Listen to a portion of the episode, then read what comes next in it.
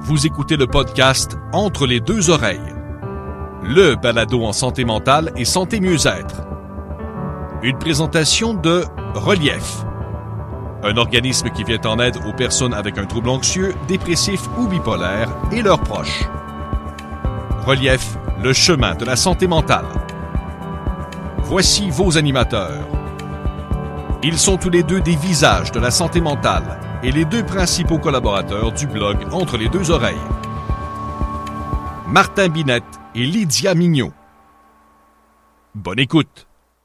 Bonjour tout le monde, j'espère que vous allez bien. Martin Binette au micro, épisode 29 euh, du balado en santé mentale entre les deux oreilles. Vous savez, le grand plaisir que j'ai à faire ce balado, bien, c'est d'avoir l'opportunité de recevoir des personnes que j'admire, des personnes qui m'inspirent, qui ont eu aussi un impact dans ma vie. Mais on peut dire que mon invité cette semaine, en fait, coche toutes ces cases. J'ai le grand privilège, le grand bonheur de recevoir le docteur Serge Marquis. Le docteur Marquis, en fait, est médecin spécialiste en santé communautaire et s'intéresse depuis plus de 30 ans au stress, à l'anxiété, à la dépression, à l'épuisement professionnel. Mais il est mieux connu comme l'auteur du best-seller Pensouillard le hamster. Pour moi, ce livre a complètement changé ma vie. En fait, il y a dix ans, j'ai un ami qui m'a offert ce livre en cadeau et pour moi, ça a été une révélation.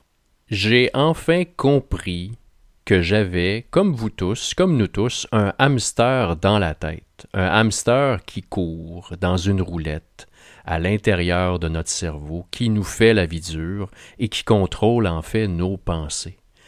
En fait, derrière le tapage euh, incessant de pensouillards, comme le mentionne le docteur Marquis, se cache notre ego. Ben, comment on fait pour le remettre à sa place? Comment on fait pour le contrôler? Comment on fait pour l'apprivoiser? Ben, j'ai voulu l'inviter pour, euh, pour en discuter, en fait. Je lui ai demandé comment lui est venue, premièrement, l'idée de cette métaphore du petit hamster qui roule dans sa roulette dans notre tête. Je lui ai demandé également d'où est venue l'idée d'écrire un livre sur l'anxiété et ce qu'il appelle lui-même la décroissance personnelle. On parle également de pleine conscience, on donne des trucs justement pour contrôler euh, nos pensées et se remettre dans le moment présent. Pour moi, comme je l'ai mentionné, c'est un grand privilège de rencontrer et d'interviewer le docteur Marquis. Ça se sent, ça se ressent dans cette entrevue, vous allez le voir. J'espère que vous allez apprécier cette entrevue autant que j'ai eu à la faire. Donc, tout de suite après la pause, je reçois le docteur Serge Marquis. Bonjour, docteur Marquis, comment allez-vous? Je vais très, très bien. Merci beaucoup de m'accueillir chez vous. Ça me fait un grand plaisir. Ben, écoutez, euh, c'est un privilège pour moi de vous recevoir. Euh, on parlait d'entrée de jeu là, avant l'entrevue que votre livre Pensouillard, le hamster, a changé ma vie et je suis convaincu qu'il a changé la vie de plusieurs personnes, euh, des centaines de milliers de personnes, j'en suis convaincu. La question que je me posais d'entrée de jeu, c'est, c'est comment vous est venue cette idée de métaphore de petit hamster qui roule dans notre tête? Ben, c'est un événement très précis euh, qui m'a amené à, cette idée-là. J'étais chez un grand ami pour euh, manger un soir, c'est dans les années 80, fin des années 80.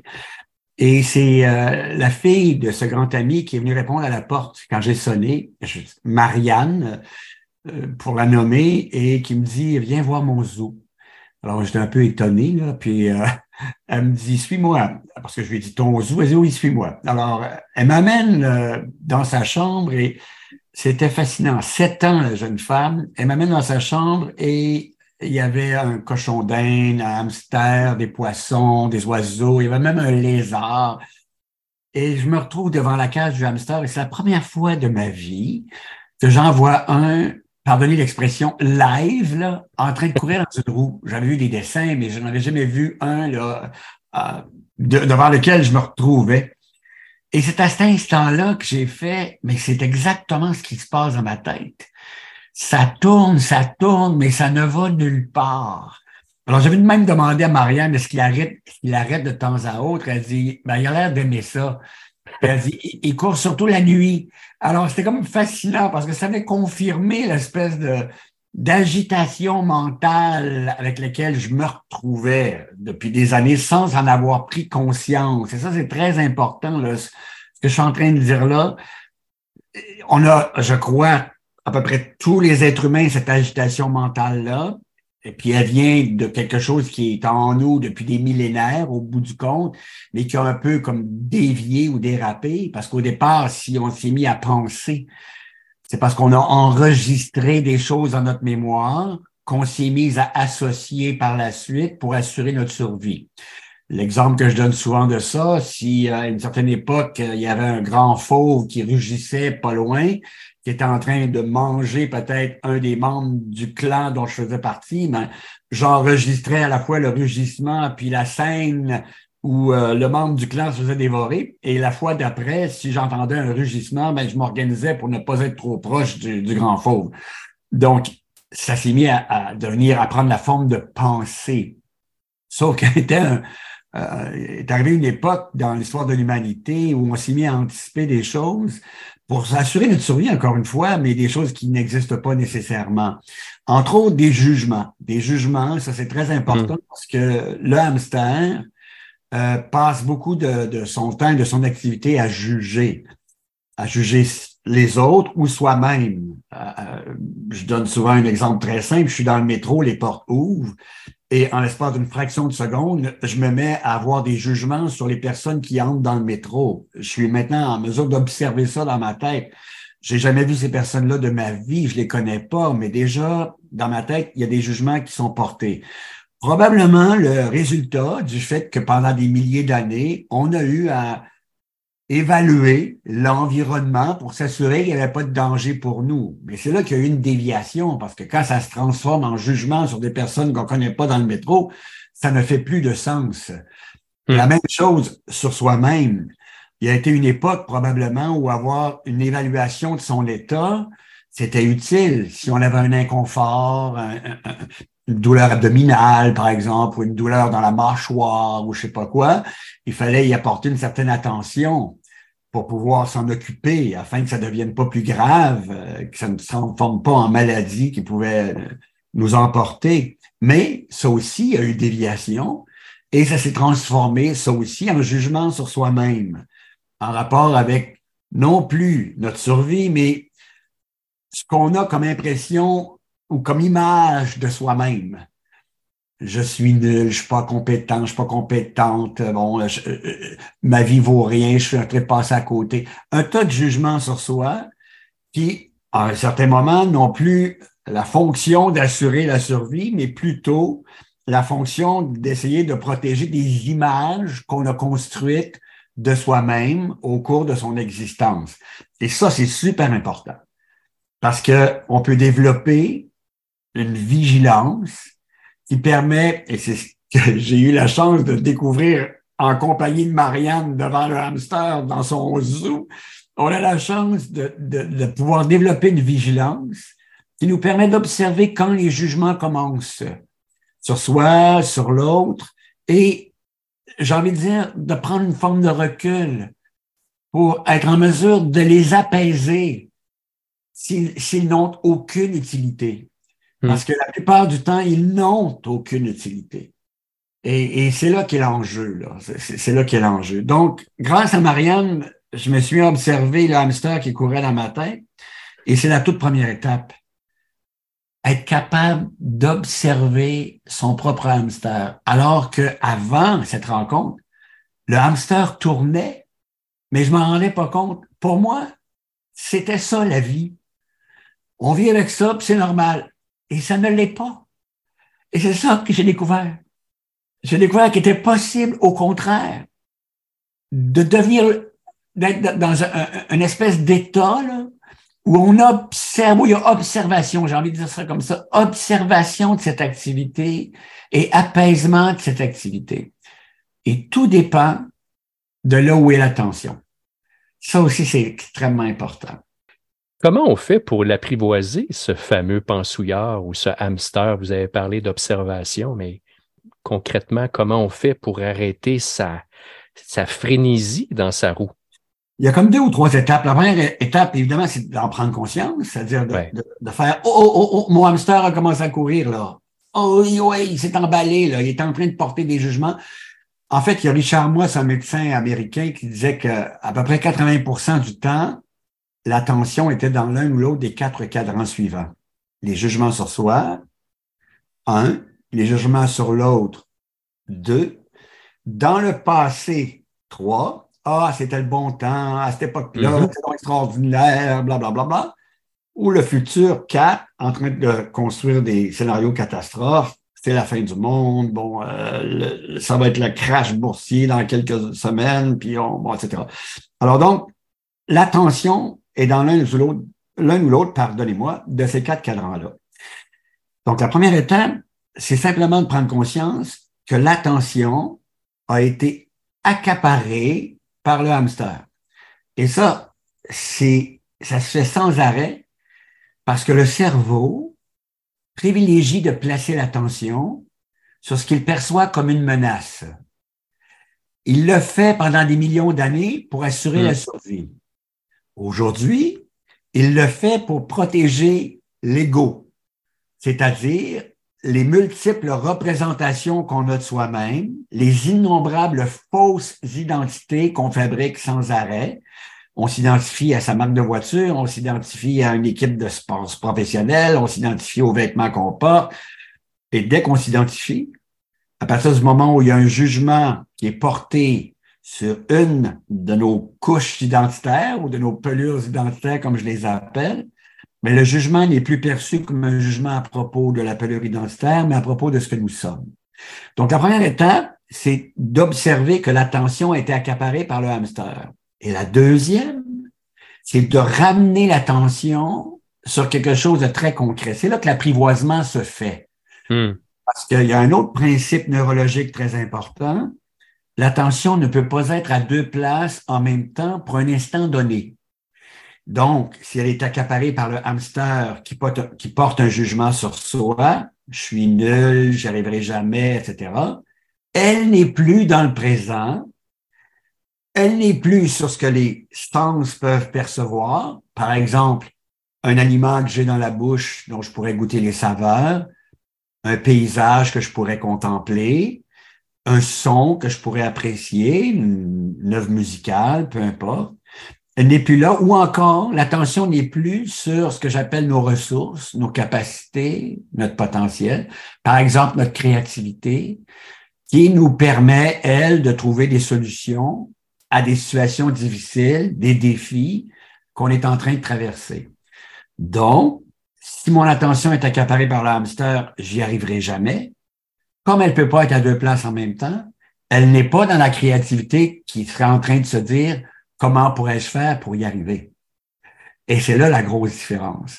Mais comme le cerveau privilégie placer l'attention sur ce qu'il perçoit comme une menace, ben, spontanément, il va aller davantage vers c'est épouvantable, je suis nul, j'y arriverai pas. Et ça demande donc un entraînement pour découvrir que l'attention a été accaparée par le hamster et la menace, pour ramener l'attention vers les ressources, vers ce que perçoivent les sens, etc. Parce que le cerveau ne le fera pas spontanément. Et ça demande un entraînement. Et cet entraînement-là va nous conduire à développer le réflexe. Et j'aime beaucoup ce mot parce que ça peut devenir un réflexe, littéralement, de faire apparaître la vigilance en nous, qui se rend compte que, oups, l'attention est dans quel espace là? est dans l'espace occupé par le hamster. Donc, celui des représentations qu'on a de soi-même, celui de l'ego, et qu'elle n'est pas dans le moment présent, sur ce que perçoivent les sens et là où les capacités, les ressources peuvent s'exprimer. Pour s'entraîner, on peut le faire de façon très simple. Tous les matins, moi, au réveil, je m'entraîne parce que je dis souvent qu'il est aussi important d'entraîner ce qu'on a au-dessus des épaules que d'entraîner ce qu'on a en bas des épaules. On nous invite beaucoup à nous entraîner physiquement, activité physique, jogging, etc. C'est extraordinaire, vélo, peu importe. Mais quand est-ce qu'on nous invite à nous entraîner psychiquement? C'est-à-dire d'entraîner ce qu'on a au-dessus des épaules. Donc, tous les matins au réveil, la première chose que je fais, et ça, c'est depuis des années, tous les matins, j'ai une grande discipline pour faire ça. Je me tourne sur le dos, à plat dos, la tête droite, les deux mains chaque côté du corps, les paumes vers le plafond. Quelqu'un m'a déjà dit que c'est une position de yoga. Euh, je ne savais pas, c'est une position qu'on appelle la position du cadavre. Mm-hmm. Je m'étais dit que je trouvais ça très intéressant parce que le cadavre n'est pas très stressé. Alors donc, et la première chose que je fais, et c'est ça qui est intéressant parce qu'on appelle ça justement la méditation pleine conscience. Mais ça, ça a été un peu galvaudé, à mon avis, puis ça fait encore peur parce que c'est associé à quelque chose d'ésotérique. Ça ne l'est pas du tout. C'est strictement un entraînement psychique, comme on entraîne le corps. C'est pas ésotérique d'entraîner le corps et de faire du jogging. Ben, c'est pas ésotérique de se retourner sur le dos le matin puis d'observer où est l'attention. Est-elle déjà accaparée par le hamster? Ah, j'ai une réunion à 8h30. Oh, je serai jamais prêt. Qu'est-ce qu'ils vont dire de moi? Je vais passer pour un incompétent, une incompétente, bon, euh, etc. Est-ce que mon attention est déjà accaparée par ça? Ou si elle est sur le souffle? Tout simplement. Parce que c'est ça l'enjeu. C'est que je la place volontairement sur le souffle, mais elle va très rapidement être accaparée par le hamster à cause du défi que dans la journée et de la peur que mon ego, des représentations que j'ai de moi-même, soit jugé, soit attaqué. Ah, il est incompétent, oh, c'est effrayant, le travail qu'il a fait, ça n'a pas de bon sens, il a tourné les coins, bon, etc. Puisque je suis identifié au travail que j'ai fait, ben, les commentaires ne sont plus perçus comme des commentaires à propos du travail, mais à propos de ce que je suis. Et c'est là que ça entraîne des émotions très difficiles, la déprime, euh, l'anxiété, parce qu'on a peur de ce qui va être dit avant, donc l'anxiété, ou la déprime parce que on répète ce qui a été dit après. Alors donc, euh, on retourne ça dans notre tête, et c'est là que le corps, lui, ressent ces sensations, éprouve ces sensations très inconfortables qu'on a appelées anxiété, déprime. Euh, parfois, il y y a, des mots liés à certaines situations particulières comme la jalousie, la peur de perdre quelqu'un, l'envie, la peur de ne pas être à la hauteur parce qu'on se compare à quelqu'un d'autre. Et c'est très inconfortable. L'hostilité, bien sûr, l'hostilité qu'on a appelée à un moment donné la, colère, qui parfois peut être utile pour mettre des limites, mais quand elle est un jugement sur l'autre euh, et qu'elle dénigre l'autre, ben nous, on, éprouve soi-même un, énorme inconfort. Mais l'ego a, constamment tendance à se comparer parce qu'il veut toujours être euh, unique, spécial, pour être apprécié, puis il pense que la seule façon d'être apprécié, c'est d'être exceptionnel, d'être extraordinaire. Parce que quand on était enfant, on a fait cette fausse association. Je fais une pirouette que les autres font pas, puis là, on m'applaudit, puis je reçois de l'attention, puis on va s'occuper de moi, et à cause de ça, je vais survivre. Tout ça, ça a été enregistré. Alors, on continue comme ça toute sa vie. Puis là, bon, on, veut faire une pirouette extraordinaire euh, en réunion euh, au travail. Puis tout à coup, ben, on n'a pas été applaudi, ben, on retourne chez soi, puis ça tourne dans hamster. Ah, ben, ils n'ont pas aimé ce que j'ai fait, puis blablabla, bla, bla, puis je suis pas à ma place, je suis nul, les jugements sur soi, etc. Et c'est la déprime. Ou ce sont les, euh, les jugements sur toutes les personnes qui étaient à la table. Mais là, c'est l'hostilité, puis bande d'incompétents, bande d'ignards. Je vais laisser cette entreprise-là parce qu'on me comprend pas, puis bon, etc., etc. Mais pendant que ça, ça se passe, le corps, lui, sécrète les hormones, puis on n'est pas bien. Là. Je vous écoutais, puis pas de faire, j'entendais mon, mon hamster dans ma tête qui disait. Ah, c'est parfait! j'entendais, oui, c'est parfait, mais à la fois, je me disais, le hamster disait, ben voyons donc. Je n'ai pas la discipline pour faire ça. Ah. Ben voyons donc, c'est bien trop difficile. J'ai pas le temps de méditer. Mais on répond quoi à ce hamster qui essaie de contrecarrer les bonnes intentions qu'on pourrait avoir? Ben, je réponds toujours la, la, réponse que donne Richard Moss, là, encore ce, médecin américain mm-hmm. dont j'aime beaucoup les travaux, puis qui a beaucoup travaillé avec des personnes souffrant d'anxiété et qui leur proposait de méditer. Puis il y avait souvent cette réponse de la part des gens, j'ai pas le temps de méditer, j'ai tellement de choses à faire. Et il leur répondait ceci. Quelle, quelle réponse extraordinaire. Il disait, quand j'écoute une autre personne, quand je l'écoute vraiment, je médite. Hmm. Et c'est magnifique parce que, en fait, l'enjeu, c'est de découvrir est-ce que l'attention est dans l'univers de l'ego, c'est-à-dire des représentations qu'on a de soi-même, ou si elle est dans la présence. Et quand j'écoute une autre personne, je peux tout à coup me rendre compte que j'ai cessé de l'écouter. Parce que la, la, phrase qui a été prononcée vient de comme activer l'activité égoïque, là, dans le sens où Ah là, moi, cette opinion-là, là, je suis pas d'accord avec, parce que je me suis identifié à une opinion contraire. Et là, mon opinion vient d'être menacée par une opinion différente de la mienne. Donc, il faut que je la défende. Parce que le cerveau fait pas la différence entre la perception d'une menace à l'ego et la perception d'une menace à la survie. Donc, s'il perçoit une attaque à une opinion et qu'il s'est identifié à cette opinion, il va entraîner la même réaction que s'il avait entendu le rugissement d'un fauve. La mm. lutte. Faut que je me batte ou la fuite, j'ai plus envie d'être ici du tout, ou on fige, on, paralyse. Donc, s'il y a eu un commentaire d'émis qui euh, est perçu comme une menace à une opinion, je peux me rendre compte tout à coup que j'entends plus l'autre. Je ne l'écoute plus. Je suis en train de concevoir l'attaque que je pourrais lancer sur son opinion à lui ou à elle. Ou je suis en train simplement de trouver une réponse qui va me permettre de justifier euh, quoi, mon opinion à moi ou peu importe. Mais je suis plus en train d'écouter. Et c'est ça que Richard Moss s'appelle méditer. Parce que mm. ça me permet à ce moment-là, si je me rends compte que je suis plus en train de l'écouter, ben, ça me permet de ramener mon attention dans le présent et de l'écouter à nouveau. Et, j'ai observé ça même avec des enfants. C'est extraordinaire. Parce que parfois, il y a des enfants qui veulent nous entraîner dans leur univers parce qu'ils veulent avoir notre attention. Puis là, les jugements commencent à être portés parce qu'on voudrait que notre attention soit ailleurs. On voudrait continuer à lire le journal ou on voudrait continuer à regarder euh, son téléphone pour lire les textos, alors que l'enfant vient tout à coup de nous dire, viens jouer avec moi. Mais si je me rends compte que mon attention a commencé à émettre des jugements, oh, les enfants aujourd'hui, ils veulent juste avoir de l'attention, sont tellement gâtés, et que, au fond, je me rends compte qu'elle n'est pas avec lui, parce qu'elle avait envie d'être dans mes textos, puis machin, parce que, bon, mes textos me disent à quel point je suis quelqu'un d'important, parce qu'il faut que je réponde rapidement à toutes ces demandes. Et là, que je ramène mon attention doucement, doucement vers lui, c'est ça, méditer. C'est découvrir où est l'attention. Alors, toute la journée, toute la journée m'offre des opportunités de découvrir où est mon attention. Alors, toute la journée, la vie m'offre des opportunités de m'entraîner je suis au supermarché dans Pensouillard, vous avez, vous avez lu ça, je suis au supermarché dans une file d'attente.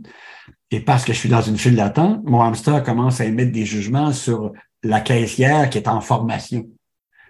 Et là, comment ça se fait que c'est juste à moi que ça arrive? On voit bien que c'est le commentaire d'un ego, ça, là, là, parce que ça devrait jamais m'arriver à moi, ça. Je suis tellement important que ça devrait toujours être fluide quand j'arrive à la caisse, là. Ça, c'est notre ego, là, qui entraîne ce genre de commentaires-là. Alors, c'est à ce moment-là que je peux m'entraîner. Ah, ça y est, mon attention vient d'émettre un jugement à propos de la situation actuelle. OK, je la ramène dans le présent, sur mon souffle, sur quelque chose de concret, le contact de mes pieds avec le sol, le magazine qui est dans le présentoir de magazine, les personnes qui sont autour de moi, tout simplement des, quelque chose de concret. Parce qu'elle peut pas être à deux places en même temps. Alors, c'est là que je débranche la, la roue. Mais vous avez dit quelque chose qui est très important, ça semble simple ce que je raconte, mais c'est difficile à faire. Ouais. Ça l'est à cause de l'intensité de l'activité égoïque.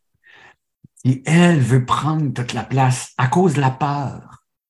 Quand on était enfant, là, on avait tellement peur de ne pas recevoir de l'attention, là, parce que ça signifiait mourir. Si on s'occupait plus de nous, là, il va me nourrir qui va me protéger, qui va me câliner, me bercer? Alors donc, fallait, là, dans notre cerveau, ça s'est imprimé comme sur un disque dur, qu'on trouve tous les moyens d'avoir l'attention là, pour assurer notre survie. Là. c'est tellement fort, ça, là, que comme adulte, on est encore en train de dire Maman, maman, viens voir le beau dessin que j'ai fait. ça ressemble à ça dans le rapport qu'on fait euh, en milieu de travail ou peu importe. Et c'est là qu'arrive la, la conscience, la présence, ce que nous sommes vraiment, et non pas cette activité égoïque qui n'est pas ce que nous sommes vraiment, qui est le résultat d'une activité qui était là pour assurer notre survie, mais qui quelque part a, a connecté avec assurer la survie des images qu'on fabrique pour avoir de l'attention. Vous parlez dans votre livre d'un, de décroissance personnelle. Et moi, ça, ça me parle beaucoup parce que l'industrie de la croissance personnelle, c'est des milliards de dollars. Là. On parle de programmes, il y a des coachs de vie. Et je ne porte aucun jugement sur cette industrie-là, mais vous, vous allez à contre-courant avec la notion de décroissance personnelle. Est-ce que c'est possible de nous expliquer quel est ce concept de décroissance personnelle qui est une forme d'entraînement, si je comprends bien, qui rejoint ce que vous disiez par rapport à la, à l'attention au moment présent et à la présence? Tout à fait, absolument.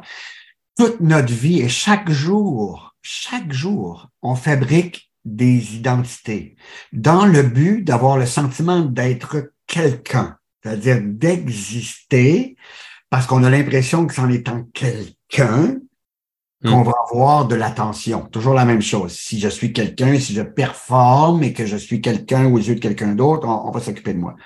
Donc, toute notre vie, on fabrique des, des identités. On s'identifie, euh, je me souviens donner cet exemple-là, on ouvre la télé, il y a un match de tennis, puis il y a deux joueurs qu'on connaît pas.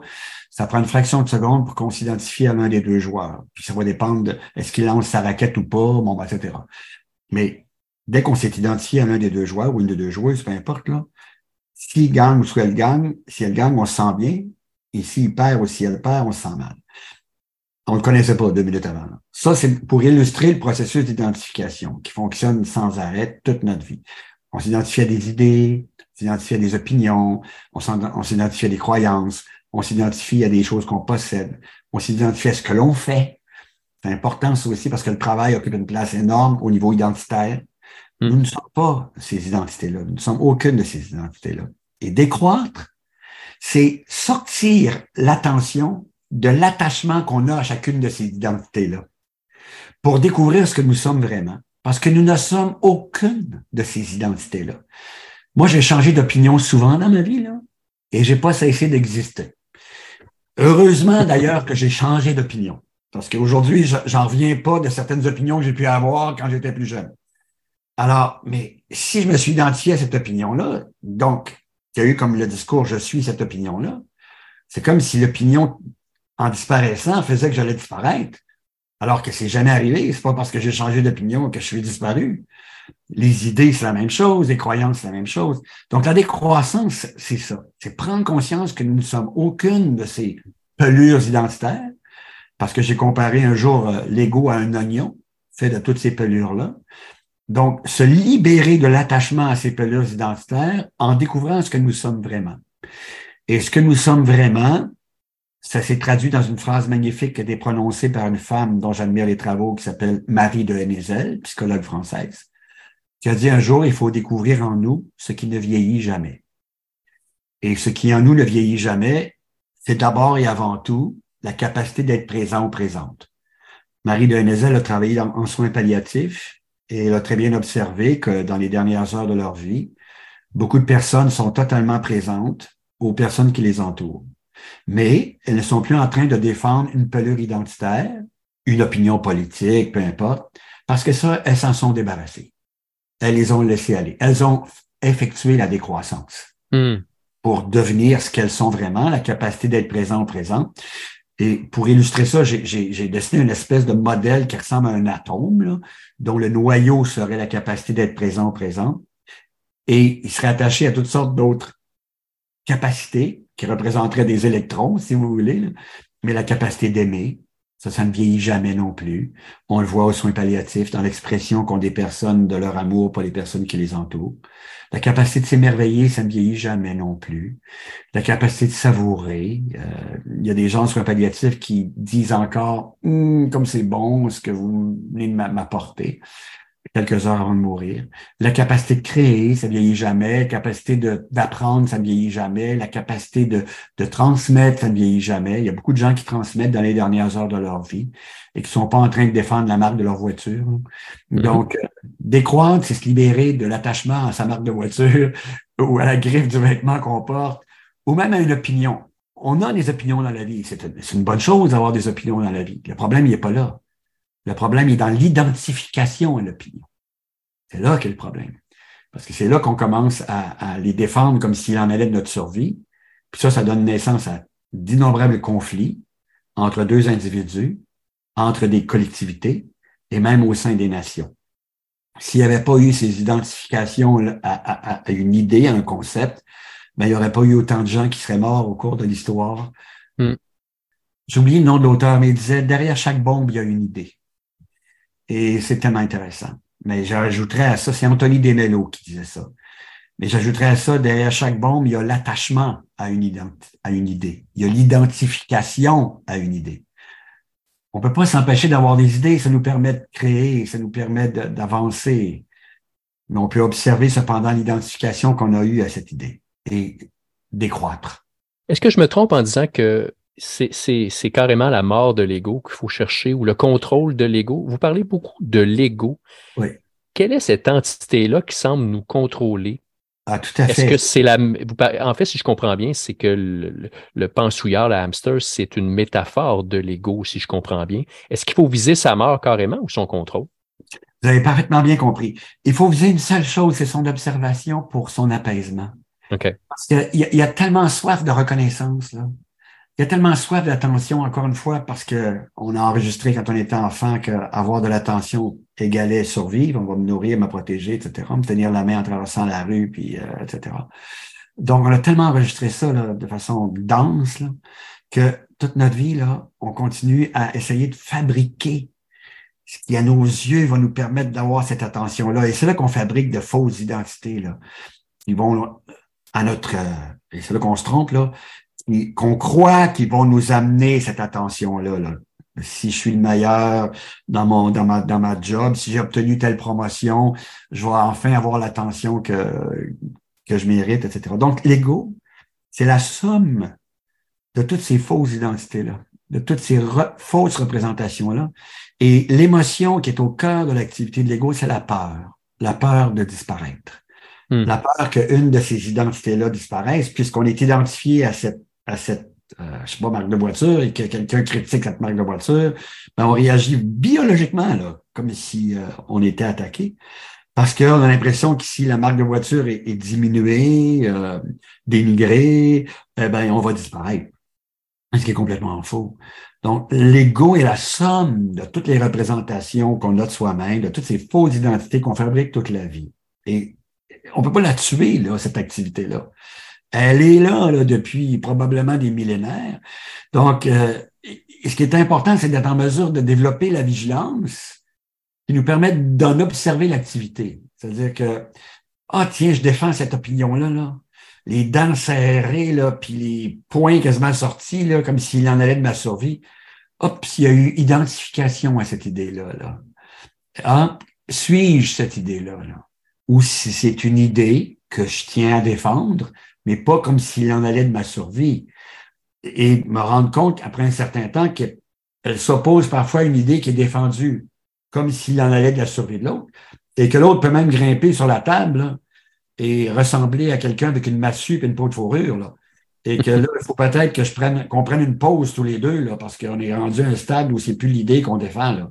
C'est comme si on défendait faussement ce que nous sommes. Et, parce qu'on a associé l'idée à ce que nous sommes. Et là, on est prêt à se frapper euh, dessus avec des massues. On le fait avec des mots, d'ailleurs. Les mots disaient je ne sais plus trop qui ont remplacé les massues.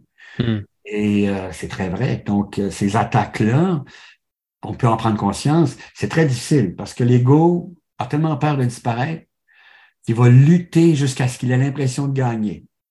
Parce qu'il a l'impression que s'il perd, on meurt. Ce qui est complètement faux.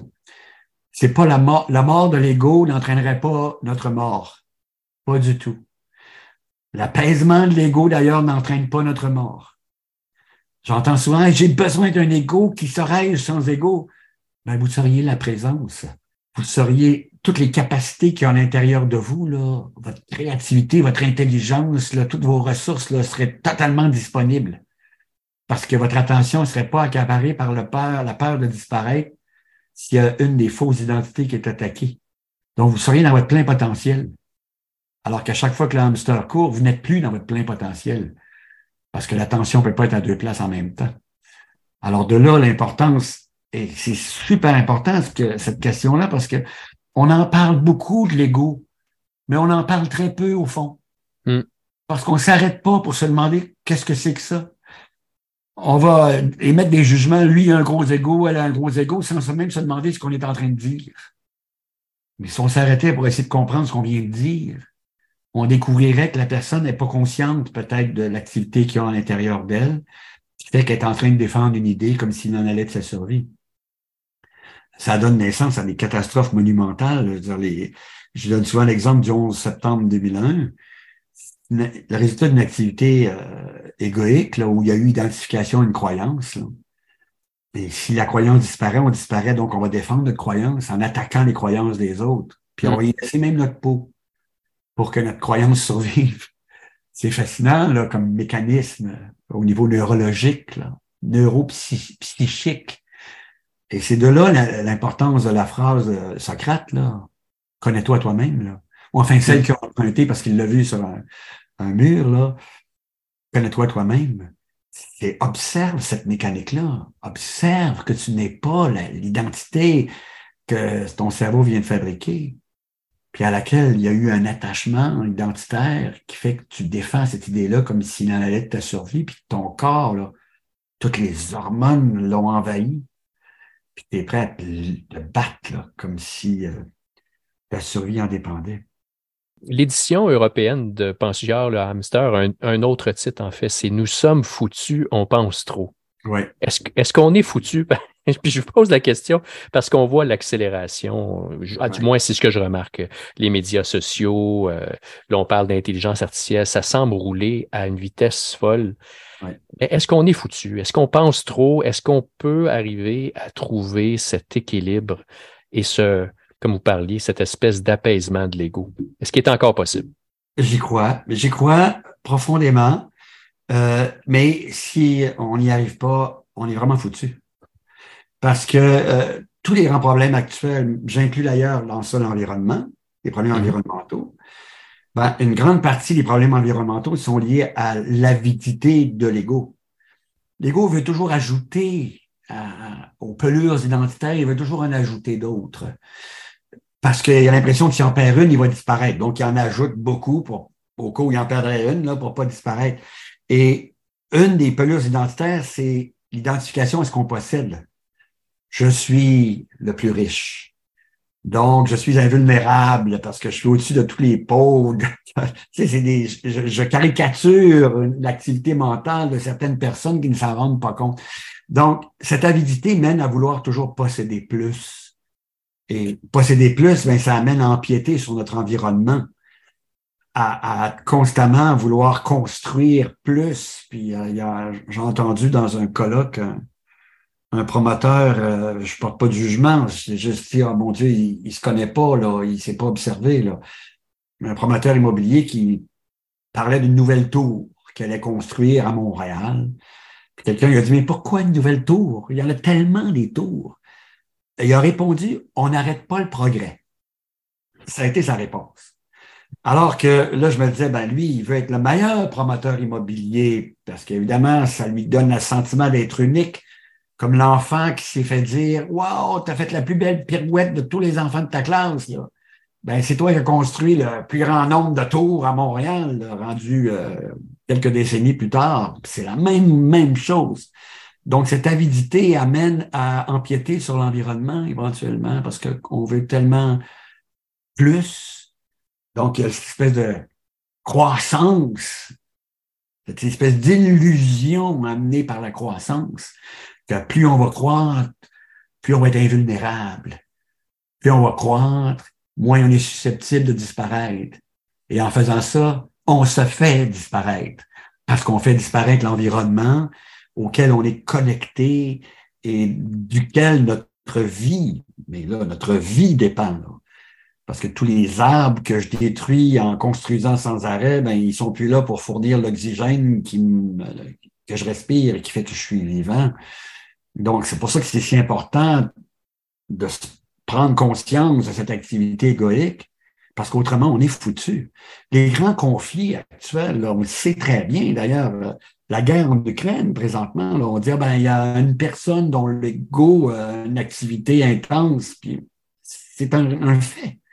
C'est une personne dont malheureusement la, connaissance de soi a, malheureusement pas encore été euh, au point où il a pu observer l'identification à, des idées. Puis, euh, alors, il est toujours dans la même dynamique égoïque qui fait que ben là, c'est le nombre de, de chars d'assaut, puis de canons, puis de machins, puis euh, qu'on va, on va utiliser pour envahir un espace qui va nous permettre d'avoir l'impression d'être plus gros, plus grand, d'avoir plus de ressources, ce qui n'est plus associé à la véritable survie. Parce que la véritable survie ne vient pas du fait que je vais m'emparer des ressources de l'autre pour assurer la survie de ma nation. La véritable survie vient du fait qu'on va partager les ressources pour hmm. être capable de permettre la survie de tout le monde sur la planète. C'est là qu'elle va être la véritable survie. Parce que dès qu'on s'empare des ressources de l'autre, ben on va se priver des ressources que l'autre, que d'autres personnes pourraient nous fournir dans d'autres domaines, dans d'autres nations, etc., etc. Donc, ça ne peut fonctionner que si un partage des ressources entre les nations. Il n'y a pas d'autre issue. Zéro. Alors, l'activité de l'ego, elle, sépare, divise et empêche cette connexion qui permettrait euh, la véritable survie. Euh, c'est pour ça que c'est si important de s'en rendre compte, parce qu'autrement, on est foutu. Ben, pour terminer sur une petite note euh, d'espoir, je veux vous entendre sur, sur un article qui est, qui, qui, a paru cette semaine. C'est la docteure Amélie Veilleux qui a récemment lancé un livre qui s'appelle Une maison juste à moi, initier son enfant à la pleine conscience. En fait, elle, ce qu'elle dit, c'est et si on apprenait la pleine conscience aux enfants? Si on l'apprenait à la petite école, qu'est-ce que vous pensez de ça? Est-ce que c'est une, une, une, une, alternative ou quelque chose qui serait intéressant pour les générations futures? La chose la plus importante qu'on devrait enseigner aux enfants, euh, je n'ai pas entendu euh, parler de ce livre-là avant. Je trouve ça super intéressant. Je vais le prendre en note puis aller euh, lire ce livre-là. Mais ça me permet de, de dire qu'on a eu la même intuition parce qu'il y a un livre qui sort bientôt là, qui s'appelle Le Petit Pensouillard au Québec. Oh. Et ça chauffe là-haut euh, en France. Il sort le 4 avril au Québec et le 19 avril en France. Et euh, c'est un livre que j'ai écrit pour les parents, pour euh, essayer d'observer quand le hamster apparaît dans la tête de leur enfant et pour les aider à aider leur enfant à observer l'apparition du petit hamster. Je suis nul, maman, papa aime plus mon frère que moi, bon, etc. Donc, il puisse observer ça très tôt dans sa vie pour être capable de l'apaiser par lui-même. Et c'est ça, ça a donné donc naissance au petit pensouillard et à sa chauffe là-haut.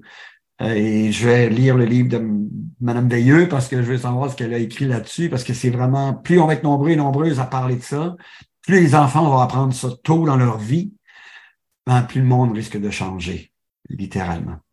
Docteur Marquis, merci beaucoup pour euh, ce partage et cette entrevue. J'apprécie énormément. Ben moi, j'ai vraiment envie profondément de vous remercier d'ouvrir euh, ces, opportunités pour qu'on puisse euh, réfléchir à ces questions à mes humbles yeux si importantes actuellement dans notre histoire, dans l'histoire de l'humanité. J'ai envie de dire ça comme ça. Il faut que tous et toutes ensemble, on puisse y réfléchir et vous, vous ouvrir une porte pour permettre cette réflexion-là. Alors, merci beaucoup.